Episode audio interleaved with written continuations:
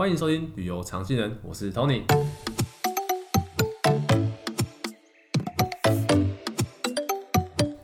如果大家有听过我们上一集西班牙的话，一定知道上一集 Andy 哥帮我们分享了很多很多关于西班牙的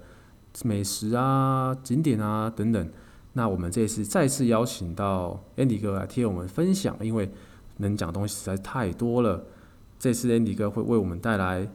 呃，西班牙的建筑物，还有一个很精彩的西班牙特有的这个斗牛文化，那个西班牙人认为是一种艺术，但我们可能觉得，哎，好像有一点血腥哦。不过我们可以听听看现场的状况是怎么样。那还有 Andy 哥会带我们去了解一下，在西班牙旅游可以买什么东西，以及呢，最后去西班牙旅游要注意什么事情哦。西班牙呢，除了我们刚刚讲到的美食，还有音乐、舞蹈之外呢，嗯、它的建筑呢，也是一个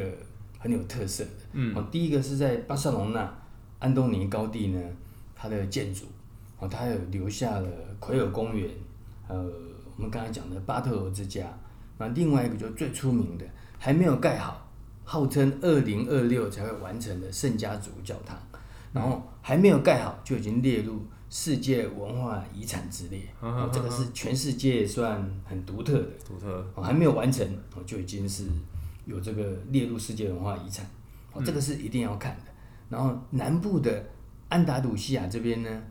哦，又有一个很独特的一个风格，因为西班牙呢曾经在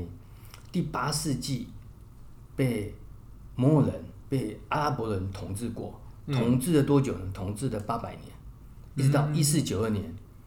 哥伦布发现新大陆，哦，伊莎贝拉跟费兰多，然后把阿拉伯人赶出去以后，哦，一四九二年也是一样那一年，哥伦布发现新大陆之后呢，然后他们也，呃，统一了整个的西班牙，嗯，所以又变成回到基督教跟天主教的国家，哦，所以整个的西班牙，特别现在南部还留有很浓厚的安达鲁西亚摩尔式的建筑，嗯嗯嗯，哦，就是菱形的网眼，然后彩色的瓷砖。然后阿拉伯的文字，那还有他们的很漂亮的庭园，因为摩尔人是从沙漠当中来的，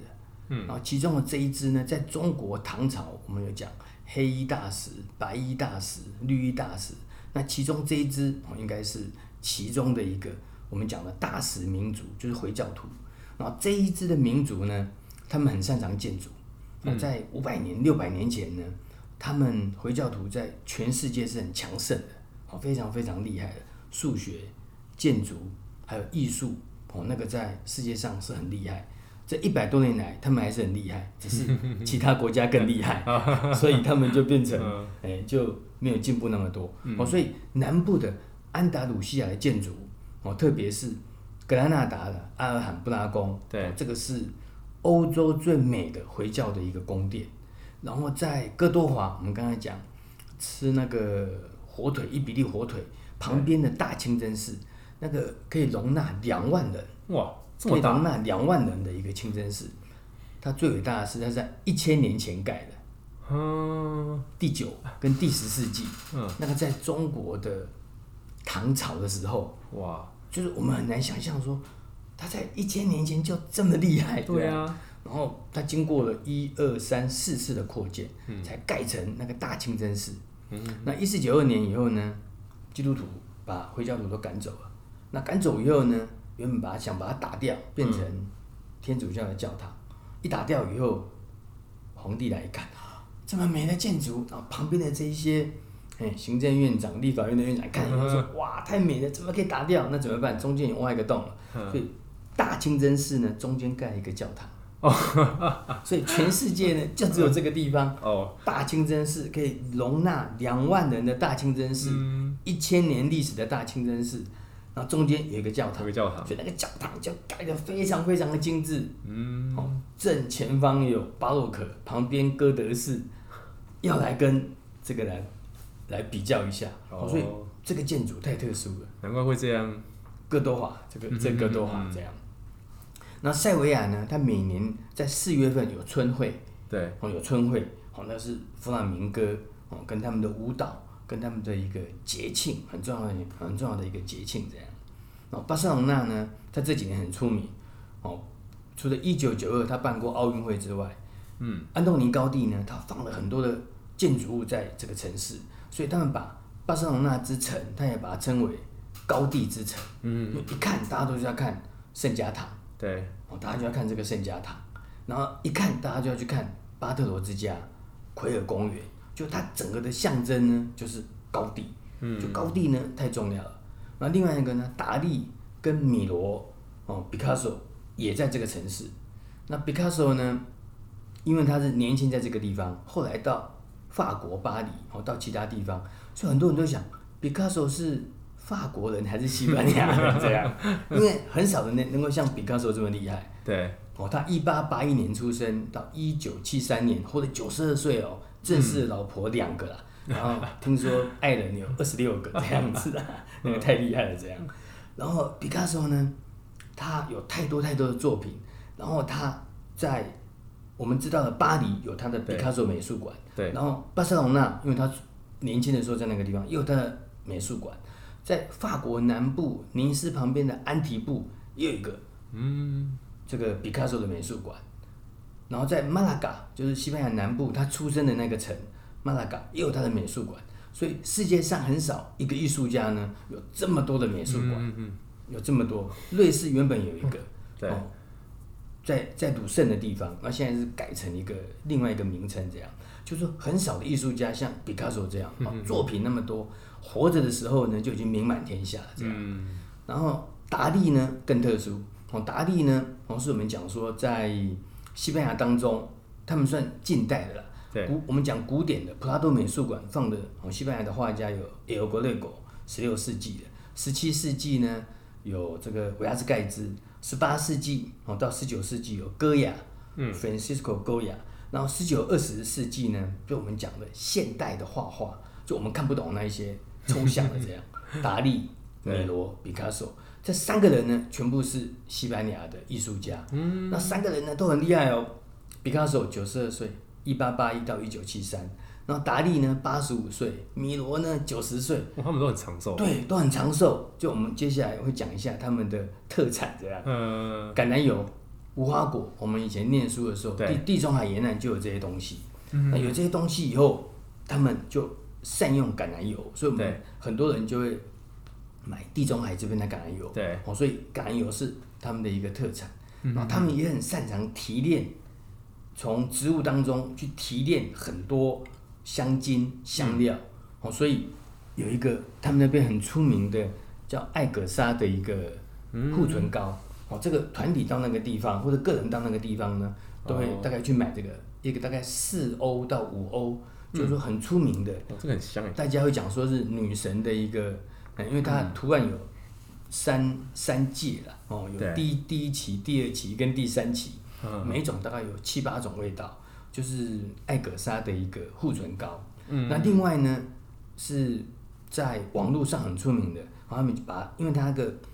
西班牙的皮件很出名，除了 Loewe 之外，它跟香奈儿跟 Gucci 一样的贵，哦，一个都五万六万八万台币这样。那有一个叫做马卡龙颜色的小钱包，对，那马卡龙颜色的的这个小钱包呢，大概十二到十五欧元。那这个呢，在马德里的这一个。Le Pando 的这个店，嗯，然后这个马卡龙颜色的小钱包呢，就变成是当地的一个特产一样，因为大家都会去买回来呢，送给亲戚朋友。对啊，这个这个价钱很很，可是很能够负担的，不会说太贵，然后又很有质感。对，就是马卡龙颜色的一个小钱包。小钱包。那当最最出名，大家很多的团员，我们遇过很多团员，他去的时候哈，嗯，现在当然有限定二十五或二十公斤，很多的女团员呢。行李箱去的时候只有一半，一半是空下，把男朋友的脚先量好，把爸爸妈妈的脚量好，阿姨的脚、阿姨的亲戚朋友全部可能有十双到十二双。因为呢，我曾经在台湾的中山、台北的中山北路六段两百五十号有一个 Camper C A M P 呀 Camper 的专卖店。嗯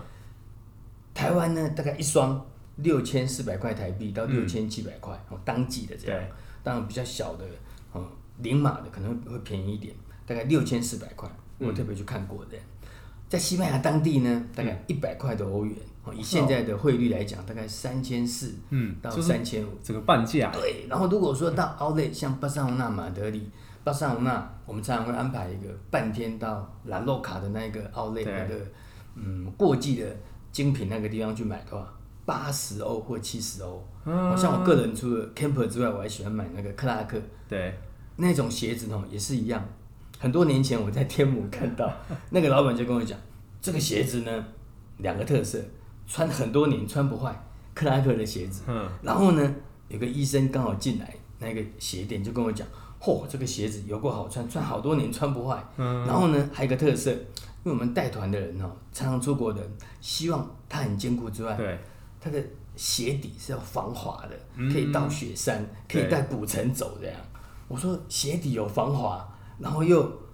很坚固，哇！这个鞋子就是我的目标，这样。结果台湾一双六千四百块，哇，也是也是高价。对，不过在欧洲买呢，大概一百欧或者九十欧，所以它的价格，所以穿了克拉克以后，我或者穿了 Camper 以后，我再也不买台湾的鞋子了，这样。哦，所以这大场都可以顺便买。对，就是到那个地方呢，嗯，有个城市叫阿里干德，对，从格兰纳达到那边到五个钟头。从阿里坎特到瓦伦西亚大概四个钟头。嗯、阿里坎特那个地方呢，就专门有很多工厂，就是在做鞋子的，所以那边的鞋子呢更便宜，七十欧或八十欧，就当地的鞋子，就这么这么的便宜，就对了，就它的特产就是这样。那为什么有这么多的皮呢？我们就要讲它的一个，我们刚才讲说，对，嗯，它的一个节庆，哦，它的教堂。还有一个是斗牛的文化，因为它牛很多啊，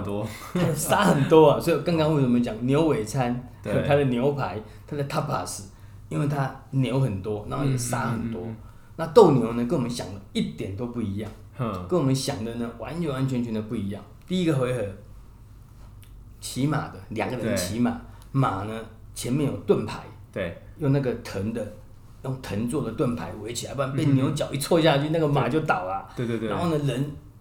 拿那个长枪，哦，大概一百五十公分到一百八十公分长枪，有倒钩的，先把那个牛呢戳肩膀，戳到流血，嗯、牛就生气呀，就一直跑，一直跑，嗯、跑了十五分钟，那个牛已经 很喘很喘的，这样。对。第二个会在另外一个十五分钟，斗牛士的助理大概有四到五个，拿大概八十公分到一百二十公分的短枪。也是有倒钩的，他们就往牛的背呢抽下去，倒钩以后呢，那个短枪呢就留在那个斗牛的肩膀上面，所以我们看到照片的时候，哎、嗯，那个牛的肩膀上流血，那有花枪，有红的、黄的、绿色的花枪在上面。那这个时候牛已经三十分钟，已经快要跑不动了，已经流血流很多了。嗯嗯。第三个回合，斗牛士在正式出场。哦，要不然的话，如果第二回合就跟他打，可能就被 就被他干掉这样。那第三个回合，斗牛士在出场以后呢，嗯，好，在几次的这个动作，他们说斗牛士的每一个动作呢，通通是艺术。然后斗牛士呢，他的每一个动作呢，越接近牛，可能在你身上跑过来，转过去，那个越接近是越完美的。不过也是非常非常危险的。然后等到牛已经快要精疲力尽的时候，长剑瞄准心脏刺下去，这样。大部分都是人斗牛士把牛给杀死这样。对。我们也曾经看过，大概几年前我看过有一次的斗牛呢，因为我们大概是离的，我我们算最前面的。嗯。那个斗牛士整个人是被喷上来这样子啊，就是那个牛。三百五四四百公斤呢、啊，所以牛在冲的时候呢，整个斗牛士在被它冲上来，嗯、往空中大概有十公尺的高度，嗯、旁边的斗牛士的助理刚来救他就对了，嗯、拿很多的那个红色的红巾，然后把牛给引开这样子。哦，哇，那个是非常非常可怕的这样。然后看过一张照片哦，斗牛士的嘴巴呢，对，被牛角呢从下巴这边戳过来这样。哇，那个是非常可怕的这样，所以书上跟旅游书跟所有的描绘都说，斗牛呢，它是西班牙的传统，它是一个很美的艺术，芭蕾舞是很美的芭蕾，对，很优雅的芭蕾。不过斗牛是淌血的、流血的芭蕾舞，他们说斗牛的表演，斗牛就是淌血的芭蕾。嗯嗯嗯嗯。巴塞罗那从几年前就已经整个加泰隆加泰隆尼亚，他们认为他们也不是西班牙人，他们想要独立，然后他们呢就禁止斗牛。嗯嗯嗯。所以他们的斗牛场呢，现在叫什么？阿琳娜斗牛场呢，他们把它改成购物中心，它保留的一部分的斗牛场的味道，然后就变成一个购物中心。中心。对对对对对，嗯、就是他们很特殊啊。楼上还有一个五 J 的一个火腿的一个餐厅，这样哦，非常非常特殊。所以斗牛呢，就变成说在西班牙呢，嗯，太特殊，然后太独特。那他也不是每天都有表演，一般大概四月份到九月底十月份。嗯，每个星期天才有表演，嗯，因为现在几个大城市，巴塞罗那不能表演嘛，所以大部分都要到南部，到塞维亚，哦，到其他城市去看这样。嗯，四月份到九月底，然后每个星期天才有表演，然后斗牛士的门票哈，就跟我们去看演唱会一样，嗯嗯，哦，我们看，嗯，小牌的歌手，对，门票可能八百块或一千块。当你看到张惠妹，当你看到 超级超级的大咖来的时候呢，门票三千六，就比较贵一点。对，或者四千二这样，哦，就是不一样的门门票。所以斗牛的门票呢，它是前面后面不一样，还有就是斗牛士的知名度。那还有一个很好玩，它哦，大概是从六点到八点斗牛，一场斗牛杀六只。嗯，一只呢，大概三十分钟到四十分钟解决掉，哦、所以很快速，非常非常快速。然后斗牛场它分作，一般分作两种，嗯，有晒太阳的，一种阴影的这样，哦，哦，所以非常非常特殊的这样子。对。南欧它阳光很大嘛，特别是在每年的五六七八，五六七八呢阳光很大。啊，啊你你不可能三更半夜在看杀牛啊斗牛，对，所以大概就是在六点多到八点多。那个时候阳光还非常非常大，嗯嗯，所以呢，票便宜一点的就晒到阳光，对，贵一点的就是阴影的地方，嗯嗯，哦，所以斗牛是非常非常有趣的，一个他们一个很很特别的一个文化，对，斗牛，嗯，还有弗朗明哥，还有他们的教堂，对，哦，他们的教堂文化，哦，这个是在西班牙呢，它独特，跟其他国家通通不一样的，嗯，那我们。我们呃想要问一下，就是 Andy 哥之前在带去西班牙的时候，有没有遇过什么比较特殊的团体状况啊？西班牙呢？对啊，它因为它在南欧，对所以它夏天的时候，事实上如果到哥多华，嗯、平均的温度夏天呢，三十五到四十五度，哦，所以呢很热。如果行程呢对稍稍微的调整的话，哈，客人很容易中暑，很容易生病。嗯嗯嗯我遇过客人生病以后呢，对。送到医院，哇，那真的是非常非常辛苦。对，因为呢，他们的医生呢就派出最会讲英文的出来，他会讲十句而已，这样。我们要跟他沟通就 英文就非常非常困难，这样。就说这个是一个语言的语言语言的问题，对。除了大旅馆、大城市之外，嗯嗯然后第二个问题是，他扒手很多，因为我们讲说。哦它巴塞罗那、马德里、塞维亚，对，哦，它这个有太多的节庆，嗯，太多的活动，所以它观光客很多，观光客很多以后，扒手就很多，嗯，那个扒手是超级超级的